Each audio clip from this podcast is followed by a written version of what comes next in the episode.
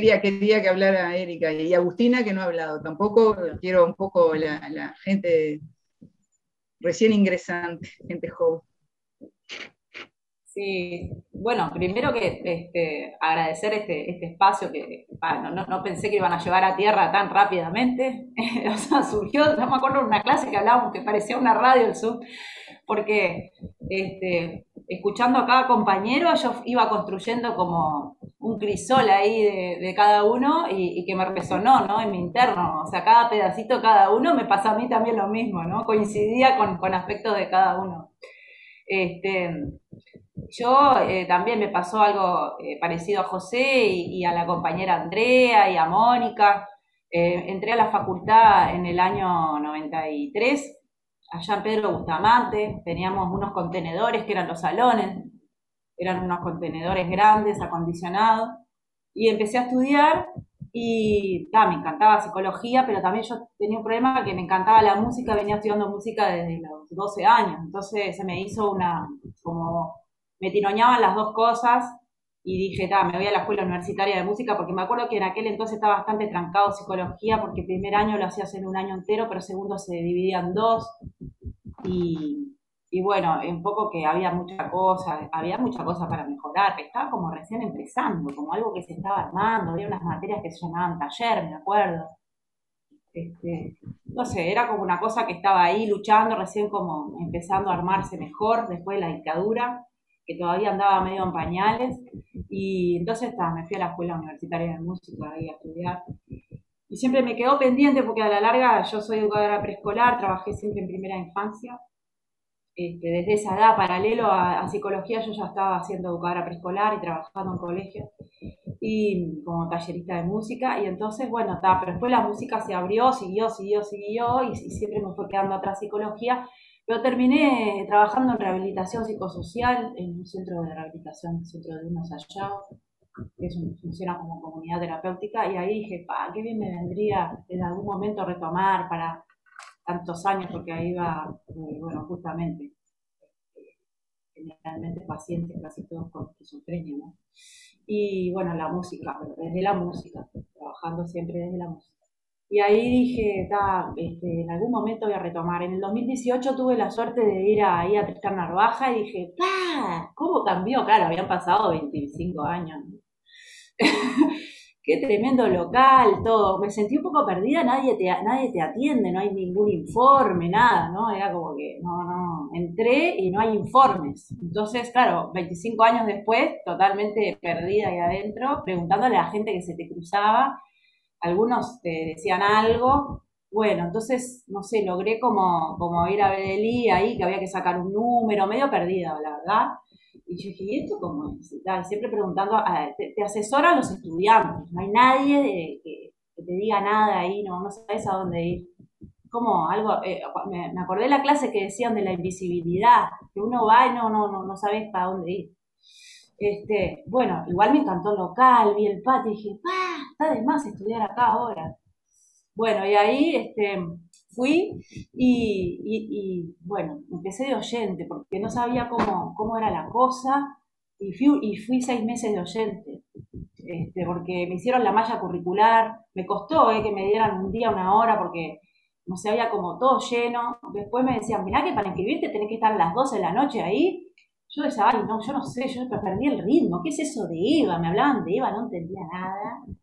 Porque está, o sea, también la música, este, no estás en la virtualidad todo el tiempo. Yo miro a Milton y digo, pa, Milton es así, va, va con. y este, está, yo igual, eh, por el tema de, las grabaciones y todo, manejo pila de, programas de, sonido y todo. O sea, agarrás la mano rápido, pero, pero estaba como y me hablaban de leva y no entendía nada. Yo dije, no, yo voy a comprar el material, ¿dónde venden? Allá iba a la, a, la cafetería, al lado de la cafetería, los, los, muchachos que, vendían las fichas, tuve que, bueno, fui seis meses de oyente y dije, está, porque así lo doy libre con algo, porque no, no sé, la, profesora no, nada, la veía de lejos. Y, otra cosa que decía el compañero, que, la, felicidad del Zoom que se puede escuchar, escuchás clarita la voz del docente ves los PowerPoint, yo andaba sacándole fotos de allá lejos, me salían todas borrosas las fotos de los PowerPoint, medio como medio oxidada. Y después vino la pandemia Eso fue en el 2018, pero ta, después, da mucha actividad, yo tengo mucha actividad con la música, mucho el interior y me fui a vivir a Piriápolis también, entonces ya se me complicó y no pude. Cuando dijeron, en el 2021, va a ser virtual todo el año, de cabeza. Dije, esta es la mía, es la única que me queda, ya me zambullo de cabeza. Y la verdad que a mí me encanta el Zoom, como Andrea, eh, como dijeron todos los compañeros. Me encanta, no tengo problema que esté la pantalla. Es como que, capaz que porque uno es más viejo, ¿no? Yo también tengo 46 años y uno se sienta en la pantalla y, se levanta a la hora de la clase, se levanta antes, prepara el mate, agarra la cuadernola como a la vieja escuela y saca apuntes. Yo saco apuntes, yo necesito escribir para ir este, y, prendo la pantalla nomás, o sea, no, a mí no me, eso de, apagar la pantalla, no, al contrario, me gusta escuchar al docente y que nos veamos todos. Entonces, una cosa hermosa que me pasó acá fue la, lo heterogéneo, mucha gente veterana, que yo pensé que iba a ser yo la única vieja, y que bueno, eh, hay, hay, más veteranos como yo, este, y me encantó escuchar a la gente. Este, José, capaz que como vos venías como de otra escuela, este, donde la gente casi ni participaba y era escuchar solo al docente, te resultaba raro escuchar a, compañeros hablarlo. Pero a mí me encanta. Entonces yo escuchaba los aportes de cada uno y te hacían clic ¿no? de, cada compañero. Y las generaciones jóvenes que te dan una frescura. Este, yo escuchaba a Esteban ahora, Agustina, que también la veía. Agustina estaba los jueves también. Y Esteban también. Andrea, no sé si no te vi en articulación 3. De, de noche con Bafico Milton en la mañana, Paulita, Paula también en los jueves, ¿no? ¿En PCA o Bafico? También te, PCA seguro. y a Mónica la conocí y a Graciela la conocí, Graciela me encantó la clase, me, la, vi toda la clase de Graciela, ahí la conocí, me encantó, y a Mónica, participaba Mónica ese día en esa clase, y ahí la conocí. Pero no conozco a nadie yo en realidad, yo este, a la única que conocía era Alejandra, pero fuera de acá, que la había, habíamos compartido unos talleres de música por otra cosa. Este, no conocía a nadie y a veces me perdí. Recién estoy como ahí, este año entré, entré ahí, me saqué el óxido con la facultad, que fue tremendo esfuerzo también, porque como las compañeras uno labura todo el día en la casa, hasta acá, allá, casi que cuesta mucho, ¿no? Pero es tan lindo, tan apasionante las clases, se extraña pila ahora que Igual confieso que dormimos un poquito más ahora en la mañana, pero si no lo pones a las 8 no, no te da para hacer. No te da, hay que poner temprano con el mate y arrancás el día a esa y terminás tarde. Un poco eso, así. La verdad que les agradezco, Pila, porque yo eh, lo que sentí de, la facultad ahora, que creció mucho en lo humano, ¿no? Como, como que no es una cosa lejos, sino que, que, los docentes están muy presentes, se preocupan y somos miles. Yo digo, ¿cómo hacen para contestar ¿no? las necesidades de cada uno. Y las veces que precisé ayuda, este, como que la sentí de los docentes, de muchos docentes, estar perdida, ¿no? Lo mío era la virtualidad, poco perdida, cómo hacía para subir el parcial, si se me caen unos nervios, casi infarto. Y bueno, y ahí como que, este, y eso, este, la verdad que, se nota mucho el esfuerzo del trabajo, por eso es importantísimo llenar ahí e, esa, encuesta. Que, pidieron para PCA, porque está bueno para, ir perfeccionando la, Aprendí fila, me hizo la cabeza, no solo la música, porque a veces uno se satura de la propia disciplina, eh, abrir la cabeza para otra cosa. O, por ejemplo, darle un sentido a eso que uno hace intuitivamente, por años. Yo me imaginaba a José escuchando a la gente y la gente va a contar los problemas. más que hacer el papel necesita media hora para que la escuche. ¿Y uno cómo hace? A mí me pasa también en la tarea docente, ¿cómo hace, qué, le decís a ese padre? Intuitivamente puedes ayudar, este, pero este, cuando uno le pone el concepto a eso, le pone ese concepto que el autor, ah, era esto, mirá, ahora es específico, es esto lo que pasando. Y, y se nota en el trabajo inmediatamente, ya lo aplicás, ya se nota que uno ya va aplicando, es inmediatamente. Una anécdota nada más. De, cuando, cuando nos fuimos a inscribir con mi compañera, estábamos en la cola y nos dice una, una muchacha, 40, capaz, que, que fue a anotar a la hija, nos dice, ¿y ustedes qué están haciendo acá? Porque claro, sabía que no teníamos hijos para anotar. Y le digo, y nosotros vinimos solos, no sabía que tenía que traernos los padres. Y bueno, nos presentaba.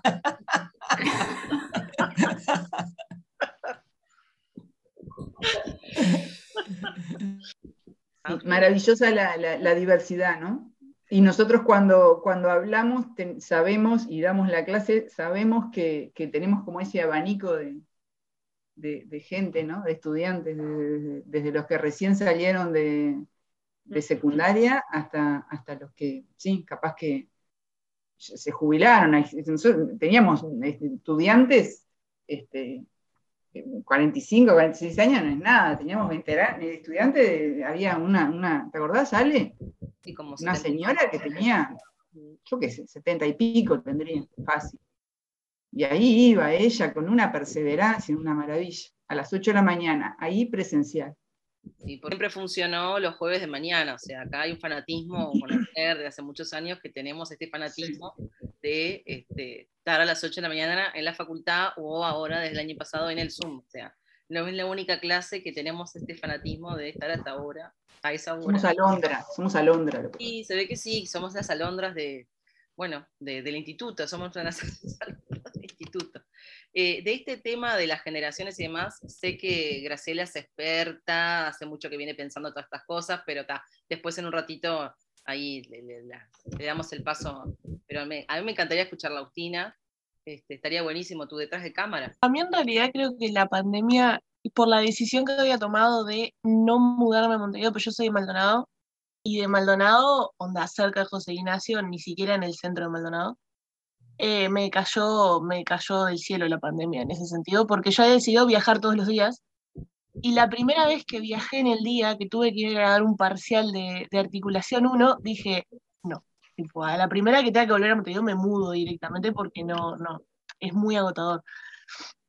Em, pero ta, yo por ejemplo tengo la suerte de que curso, hacemos la misma carrera con mi mejor amiga, entonces como que no entré sola, ya entraba con ella, y siempre nos, como que somos como el chicle, nos cursamos todos juntas. Siempre intentamos anotarnos juntas. Pero a su vez pude tipo hacer amigos en, en la parte virtual, digamos, porque en un grupo de WhatsApp, no bueno, creo que fue en articulación 1 en el primer semestre, una persona dijo, che, hacemos un grupo de estudio, y dije, bueno, está, hay que socializar en algún momento. y entramos, éramos como 12 personas más o menos, y después está, por cuestiones de la vida terminamos 106 y nos conocimos en persona, nos llevamos re bien, más allá de, temas de facultad, podemos eh, charlar sobre mil cosas, somos amigos, ¿no? Y, mm, o sea, siento como que la pandemia te, da y te quita en, en la parte universitaria. Porque yo, por ejemplo, puedo aprovechar, yo soy muy de estar en casa, puedo aprovechar estar con, desayunar con mis padres, puedo, no sé, sacar a pasear al perro si tengo ganas, estar con mis abuelos, porque yo vivo con mis abuelos también. Em, pero a la vez ya siento como esa, eso que me pica adentro de, che, tengo ganas de mudarme a Montevideo. Creo que se termine esto ya para poder experimentar ir a Montevideo.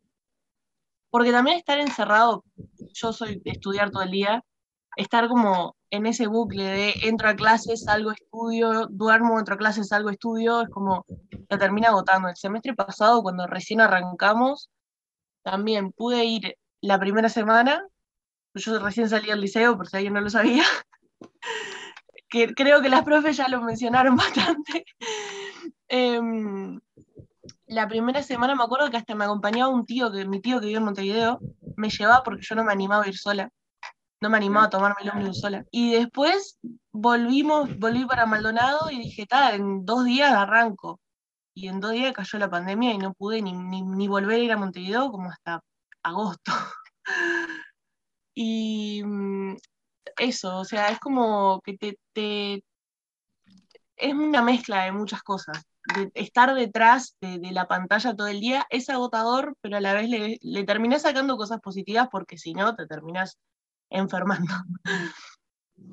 Este, pero está muy bueno, no sé, el, poder intercambiar así de otra manera, capaz más cercana a lo que mencionaban los, demás compañeros, que, por ahí en una clase en el salón A, que son 300, no escuchas al profesor, no ves los PowerPoint, capaz te tenés que sentar en el piso, eh, y por Zoom, capaz ahora, no sé, ahora justamente estos días no, pero en invierno hay 3 grados y decís, ni salgo de la cama, miro la clase tapada con el calientacama. Eh, no sé, es como una mezcla de muchas cosas, pero tiene su lado negativo, obviamente, es por toda la situación, pero hay que saber, desde lo, desde el universitario, creo que hay que saber aprovecharlo también. Está eso, más o menos. Gracias, Agus. Estaba pidiendo pista para aterrizar hace un ratito. Sí, estaba pidiendo, sí. Pero vamos a escuchar a Esteban primero y después, después. Dale. Aterrizás igual después ahí. Sí, muchas cosas tengo. Muchas cosas, perfecto. Agárrense, ¿eh?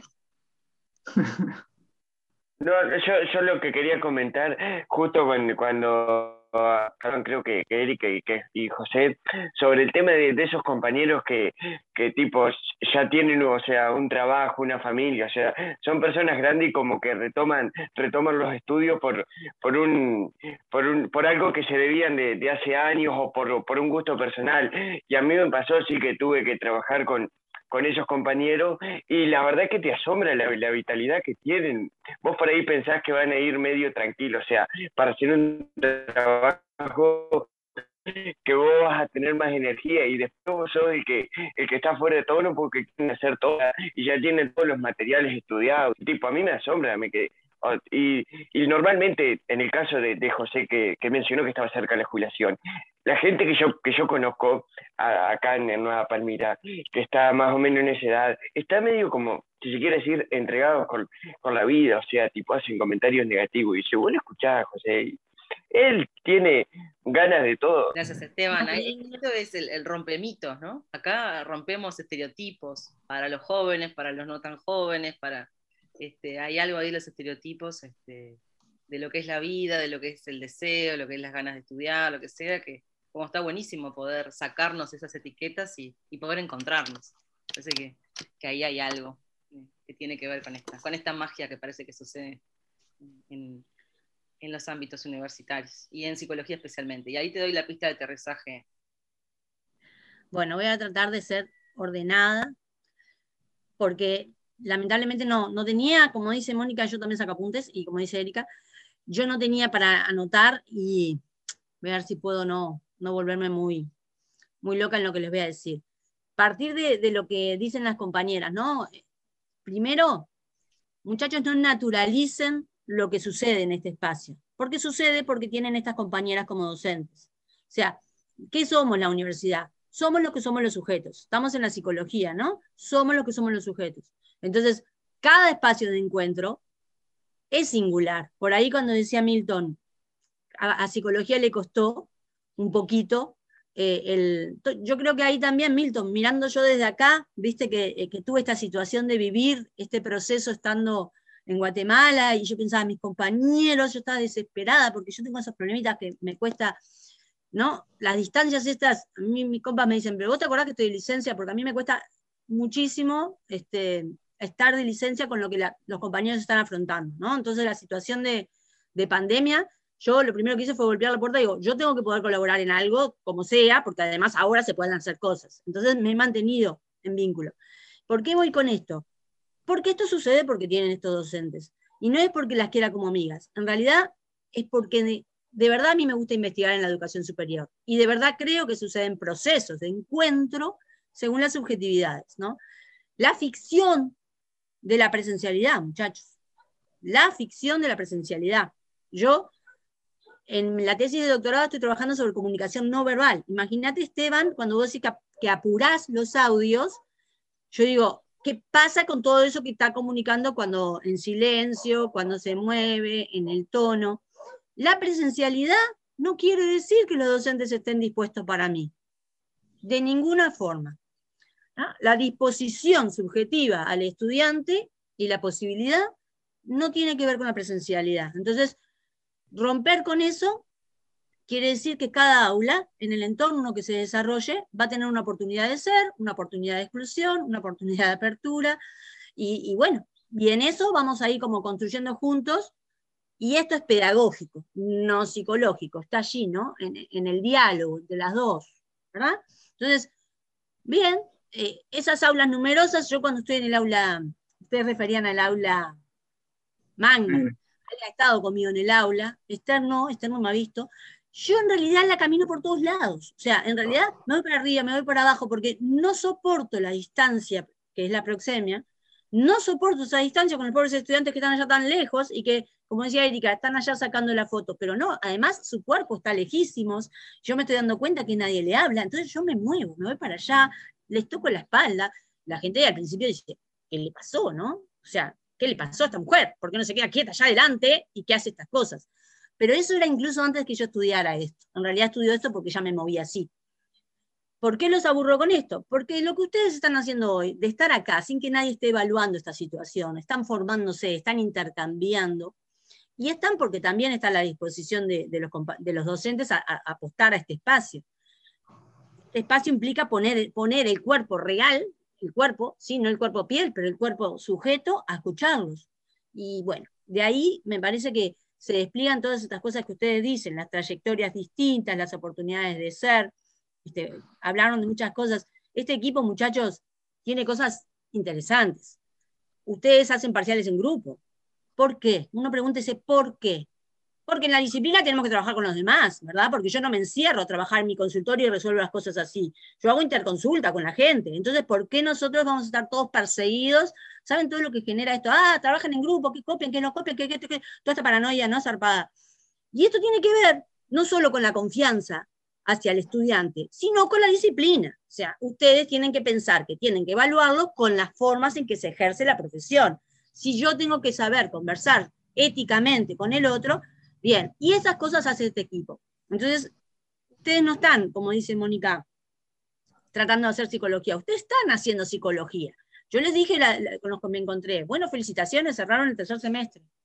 3 de 8. No es un tema de números, pero es un tema de permanencia, de disposición, de apuesta de ustedes. Están cerrando el, tercer semestre, se han aprendido un montón de cosas y son una generación que se dio mucha creatividad para, para asumirlo. Y por eso yo decía esto, Milton, yo creo que psicología eh, se mostró un poco reticente porque nosotros valoramos mucho, mucho, mucho, mucho el encuentro. Una investigación que se hizo hace muchos años, yo antes de estar en el Instituto de Educación participaba de lo que era el equipo de la Unidad de Apoyo a la Enseñanza era un equipo que, con eso que dice Erika, se dedicaba a, estar, a tratar de estar ahí para los estudiantes en la esquina donde hoy está el ProRen, un equipo anterior. ¿no? Y en ese momento hicimos una investigación que me trajo dos datos muy importantes que les quiero contar. Uno, los docentes sentían que la mirada y el encuentro era parte del ejercicio profesional pedagógico. O sea, nuestros docentes en ese momento, estamos hablando en el 2004, una investigación sobre la valoración de los espacios teóricos, porque fuimos a investigar por qué la gente se desvinculaba de los teóricos. Los docentes y los estudiantes entendían que la relación tenía que ver con la mirada y con la presencia. Entonces, ese dato puede ser algo, Milton, a que en ese momento nos, haga pensar por qué tenemos tan, tan aferrado a la presencia. Y otra cosa que pasó, escuchen esto, en el plan 88, que parecía un plan de estudios totalmente compacto, yo tuve la posibilidad de conocer a una estudiante en una práctica, en quinto, toda la carrera, yo la tuve en una práctica de quinto, y ¿qué les cuento? Que la gurisa había hecho toda la carrera viajando un día desde Rocha. Yo quedé petrificada, porque el plan 88, muchachos, era un plan absolutamente presencial, que tenías que salvar por, parciales, que si no salvabas el curso no podías dar el examen, era, estaba muy corsetado con plan de estudios. Excelente, cuando me dijo eso, fui a la escolaridad, excelente estudiante, entonces, como decía Ale, ¿cuáles son los mitos? ¿Cuáles son los mitos? ¿Tengo que estar para qué? ¿Qué es lo que tengo que estar? En relación a lo que aprendo, en relación al encuentro humano. O sea, por ahí romper con esa lógica. Y me parece que, las plataformas generan esta posibilidad. Ustedes se reconocen eso que pasó muy, muy invisible tal vez, decía Erika, de articulación, de acá, de allá, se saben los nombres, muchachos, esta posibilidad de nombrarnos que nos da la plataforma, cuesta mucho. Yo, mis pobres estudiantes sobreviven, yo les pido que pongan un cartel, estudiantes que pongan un cartel adelante, porque yo necesito nombrarlos. Les explico que me pasa eso, y bueno, y se la bancan, y como cuatro semanas ponen los carteles, yo trabajo en el referencial 1 generalmente, y bueno, ponen los carteles, porque son cuarenta y pico, y yo necesito nombrarlos. Y hasta que me, me quedo con 10, 15 nombres, y eso me permite así. Esto es otra cosa. Ustedes saben los nombres, ustedes saben. Entonces, uno se, va recreando en esta universidad doméstica y, construye. Y por esto que decía Agus, de, hay que, podemos recrear los espacios universitarios que necesitamos tener. Nosotros podemos habitar algunos lugares y construir. ¿Qué es lo que estamos esperando? ¿Será que no sea necesario para la relación pedagógica por el tipo de conocimiento que estamos aprendiendo? Bueno, lo, recreamos y lo construimos en otro lado. Ustedes ya lo están haciendo, los grupos de estudio, los espacios. Me parece que, son una generación y que nos ha, permitido reencontrarnos a nosotros con unas docencias este, diferentes y que de ahí tenemos que celebrar y potenciar y seguir mejorando todo. Un placer para mí escuchar las cosas que ustedes dicen, muchachos, realmente. Qué lindo, Gra, muchas gracias.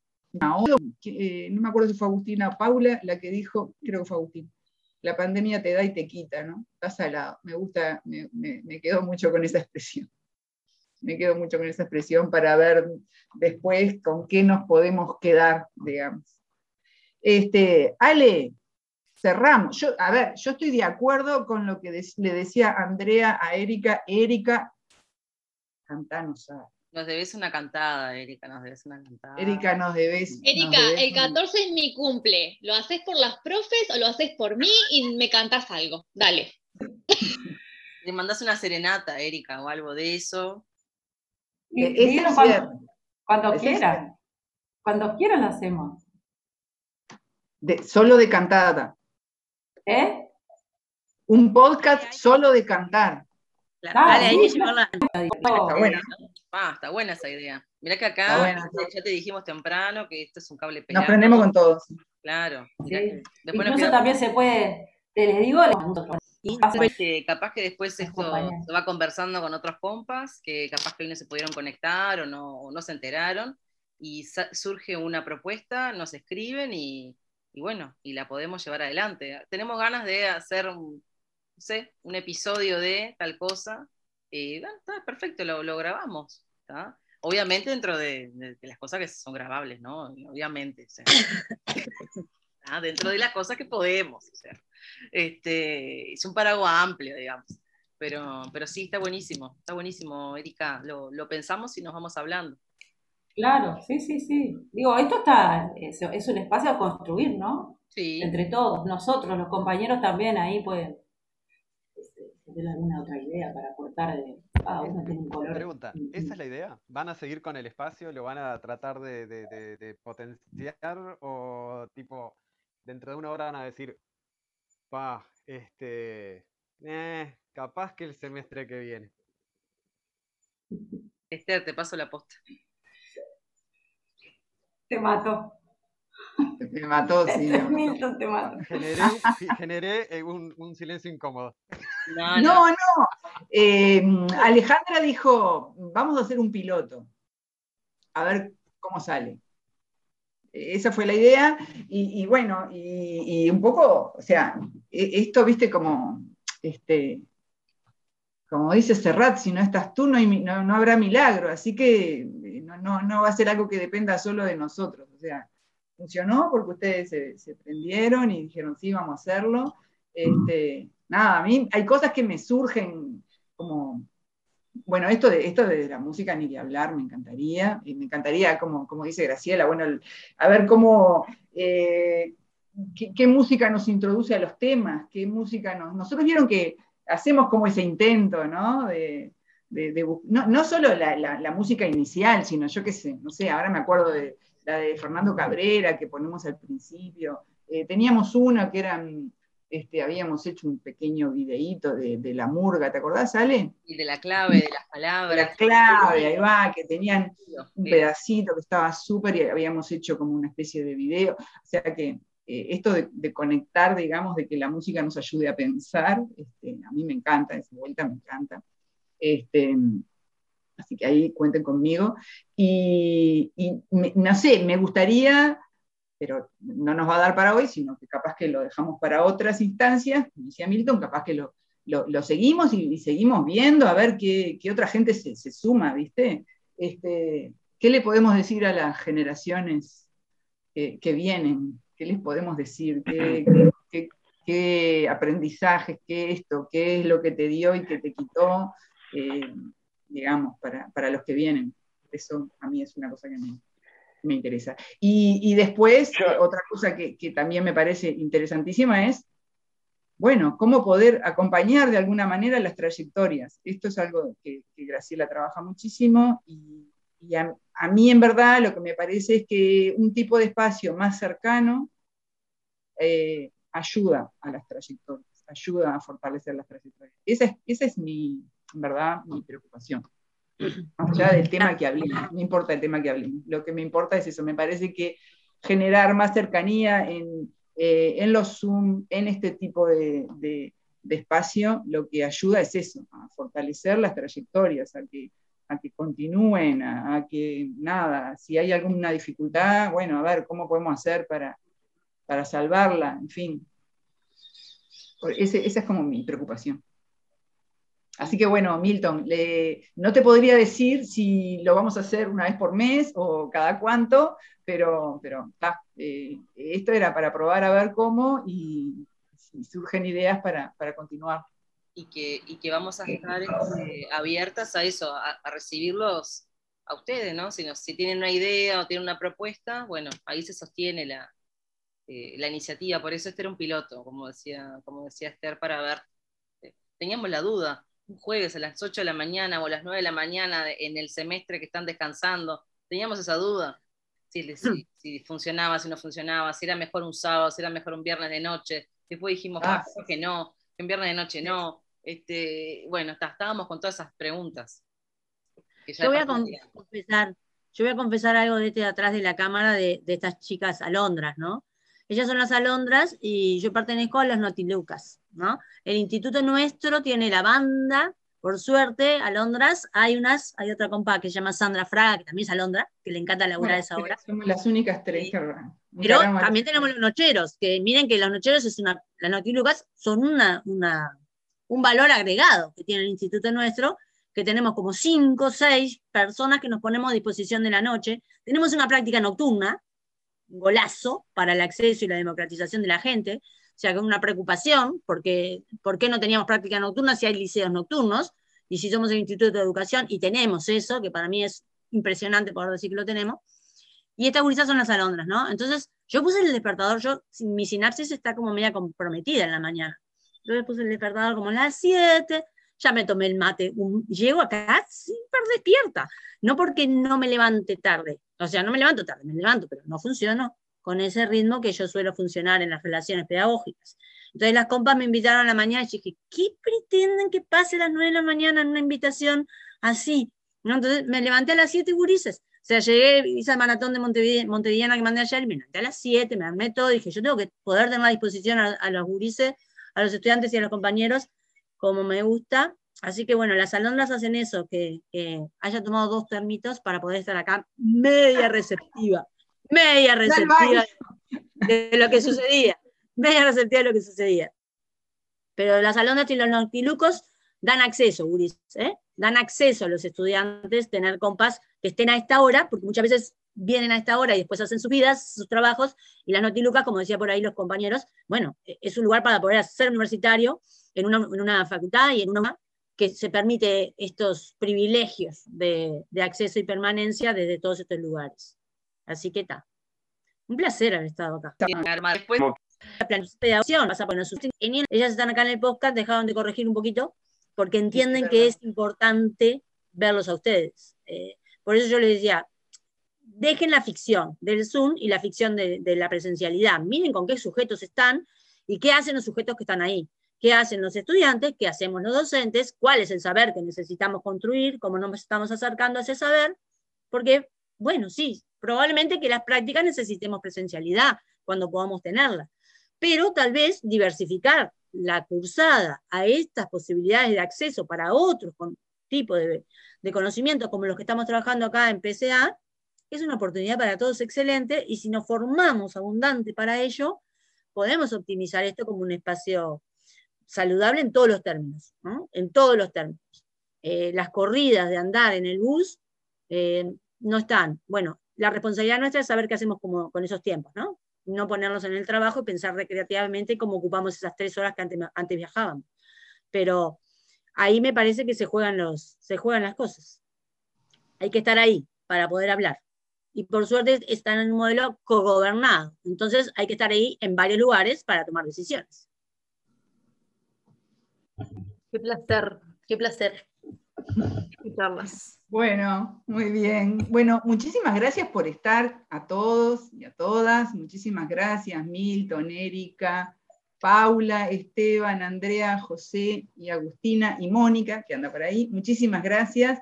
Este, me quedo muy colgada con la, con la idea de la música, así que este, esa, esa se bien. Si conocen gente que se quiera sumar, que nos escriban ahí al de PCA, que vieron que andamos atrás del correo, así que no, no hay problema, o nos escriben por cualquier lado y nosotros le sumamos al... Bueno, un abrazo y estamos hablando, vamos dialogando. Gracias por todo. Gracias, gracias por estar. ¿eh? Chao, que pasen bien. Nos vemos, nos comunicamos. Gracias, Graciela. Hasta luego, que pasen bien. Abrazo. Gracias.